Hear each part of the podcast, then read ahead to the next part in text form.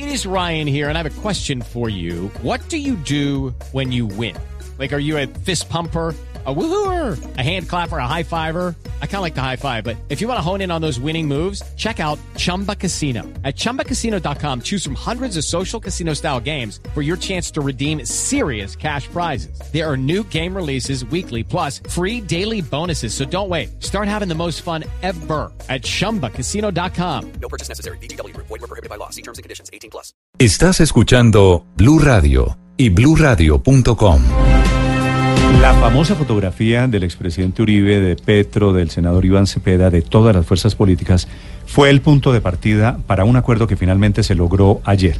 Un acuerdo que es una fórmula salomónica, porque no va a haber una nueva sala dentro de la JEP para juzgar a los militares, pero va a haber 14 nuevos magistrados que llegan a reforzar el equipo jurídico de la JEP. La idea fue de los liberales que encabezaron ese acuerdo después de que estaban a punto de romperse las negociaciones, los diálogos entre el uribismo y el resto de las bancadas políticas. Senador Luis Fernando Velasco del Partido Liberal, buenos días. ¿Cómo fue la historia? Muy buenos días, Néstor. Saludo a usted, a la mesa de trabajo y a los siguientes. Sí, en efecto. Eh, Paloma Valencia y el señor expresidente Álvaro Uribe habían presentado un proyecto de acto legislativo con más de 10 puntos para reformar lo que en su concepto era una justicia sesgada con un fuerte con una fuerte carga política que era la JEP. Eh, cuando inicia su debate en el Congreso, los liberales y buena parte de los miembros de la Comisión Primera, fieles a nuestro compromiso de defensa de los acuerdos, decimos un momentico, no toquemos esto, pero de todas maneras valoramos el hecho de que al abrir un debate sobre un elemento central de los acuerdos de paz, como es la justicia transicional, se termine validando ese acuerdo de paz por parte de una parte muy importante, mitad más 50 mil o, lo que usted quiera, pues los que ganaron la presidencia y que es muy importante que ellos también entren en, estos instrumentos, crean en los instrumentos y les generemos confianza en estos instrumentos. Entonces, en el momento en que iba a ser un día la, iniciativa de Paloma recibí una amable llamada del señor expresidente Uribe. Me dice, hombre, Fernando, yo dispuesto a hacer algún tipo de acuerdo, piénselo, busquemos una salida. Y yo le respondo, señor expresidente, yo estoy dispuesto a pedirles que lo escuchemos, pero véngase para acá, venga, hablemos, que yo creo que hablando podemos comenzar a acercarnos. El día martes él efectivamente baja, hace un receso, lo escuchamos, y tomamos la decisión de irnos a tratar de, construir algunos eh, acercamientos. El receso inicial de una hora termina siendo un receso de seis horas, en donde nos acercamos bastante, pero lo más importante, más que el propio instrumento en que construyó, fue que por primera vez en un mismo espacio, en un tono de respeto, de firmeza en las ideas, pero respeto con las personas, nos reunimos Gustavo Petro, Álvaro Uribe, eh, senadores de la FARC, Iván Cepeda, los liberales, la U, Cambio Radical, bueno, a los verdes, el MIRA, las, distintas fuerzas que hacen presencia en el Congreso, y nos acercamos bastante, bastante, bastante al, al acuerdo. Cuando volvemos ayer, las desconfianzas cambian, y las desconfianzas son ahora de los amigos de no tocar para nada eh, eh, la justicia especial. El polo y las FARC. si abrimos un acto legislativo, sí, ¿no? Y la propia FARC y todos. Mm. Si, si, si, si, si, tocamos el acto legislativo, dejamos una puerta abierta para que luego cambien las cosas, aquí no hay confianza. Eso es un problema de desconfianza.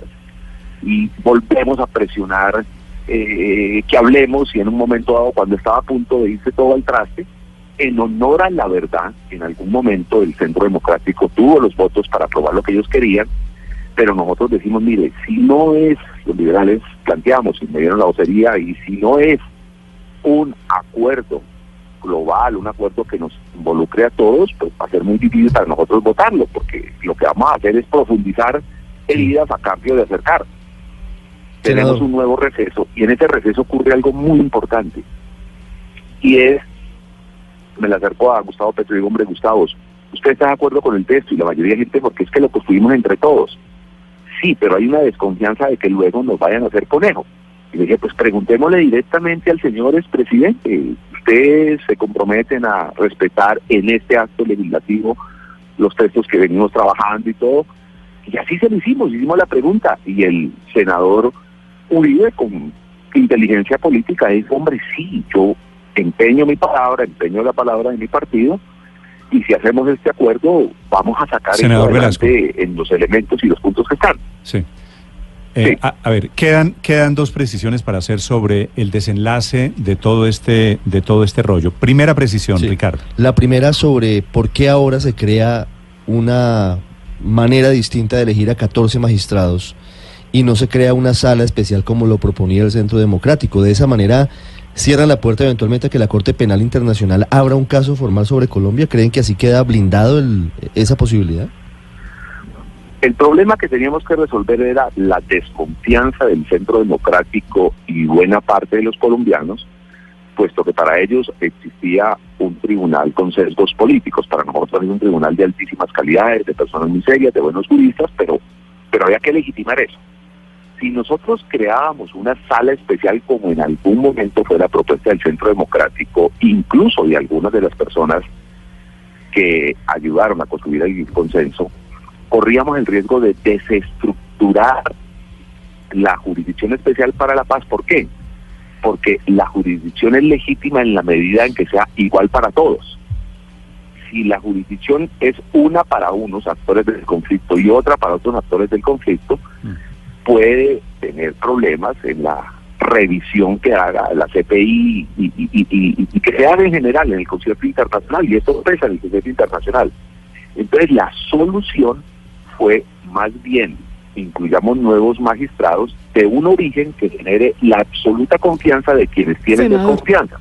Senador Velasco, ¿Cuál a propósito, exacto, quería preguntarle, ¿cómo va a ser la selección de esos magistrados? ¿Se va a utilizar el mismo, la misma comisión de comité de legislatividad que, lo, que habían utilizado para los demás?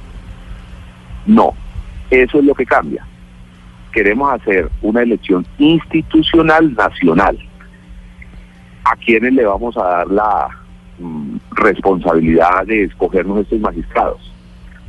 A quienes hoy hacen el listado de los magistrados de las altas cortes de Colombia, o sea, el Consejo Superior de la Judicatura. A un delegado de los presidentes de las altas cortes, eso se llama el Comité Interinstitucional de la, de, de la rama judicial, Sí. y al Procurador General de la Nación, que también definirá o él mismo o un delegado. O sea que traemos esa definición a instituciones nacionales de todo el respeto y en la medida en que traigamos esa definición vamos removiendo prevenciones. Además les pedimos que tengan unas características que ya habían sido definidas, que son que sepan de derecho internacional humanitario, que tengan las mismas calidades que se necesitan para ser magistrado de alta corte y para ser magistrado de la JEP, pero además de eso que conozcan de derecho operaciones militares. Eso comienza a generar confianza. Eso más el segundo punto, que es que una persona que se autoincrimine, la sola autoincriminación, que es un testimonio, no sirva para mm, terminar encartando a, alguien más, sino que tenga que estar acompañado por otro tipo de información o otro tipo de prueba que reafirme esa autoincriminación, o sea que haya el contraste de ese testimonio, evitando una feria de falsos testigos, fueron los dos elementos que nos llevaron a construir el consenso. Muy bien, pues al final de toda esta historia y como epílogo de esa fotografía histórica, no habrá sala, pero sí 14 magistrados nuevos para la Jurisdicción Especial de Paz. Senador Velasco, gracias. Mil gracias, Néstor.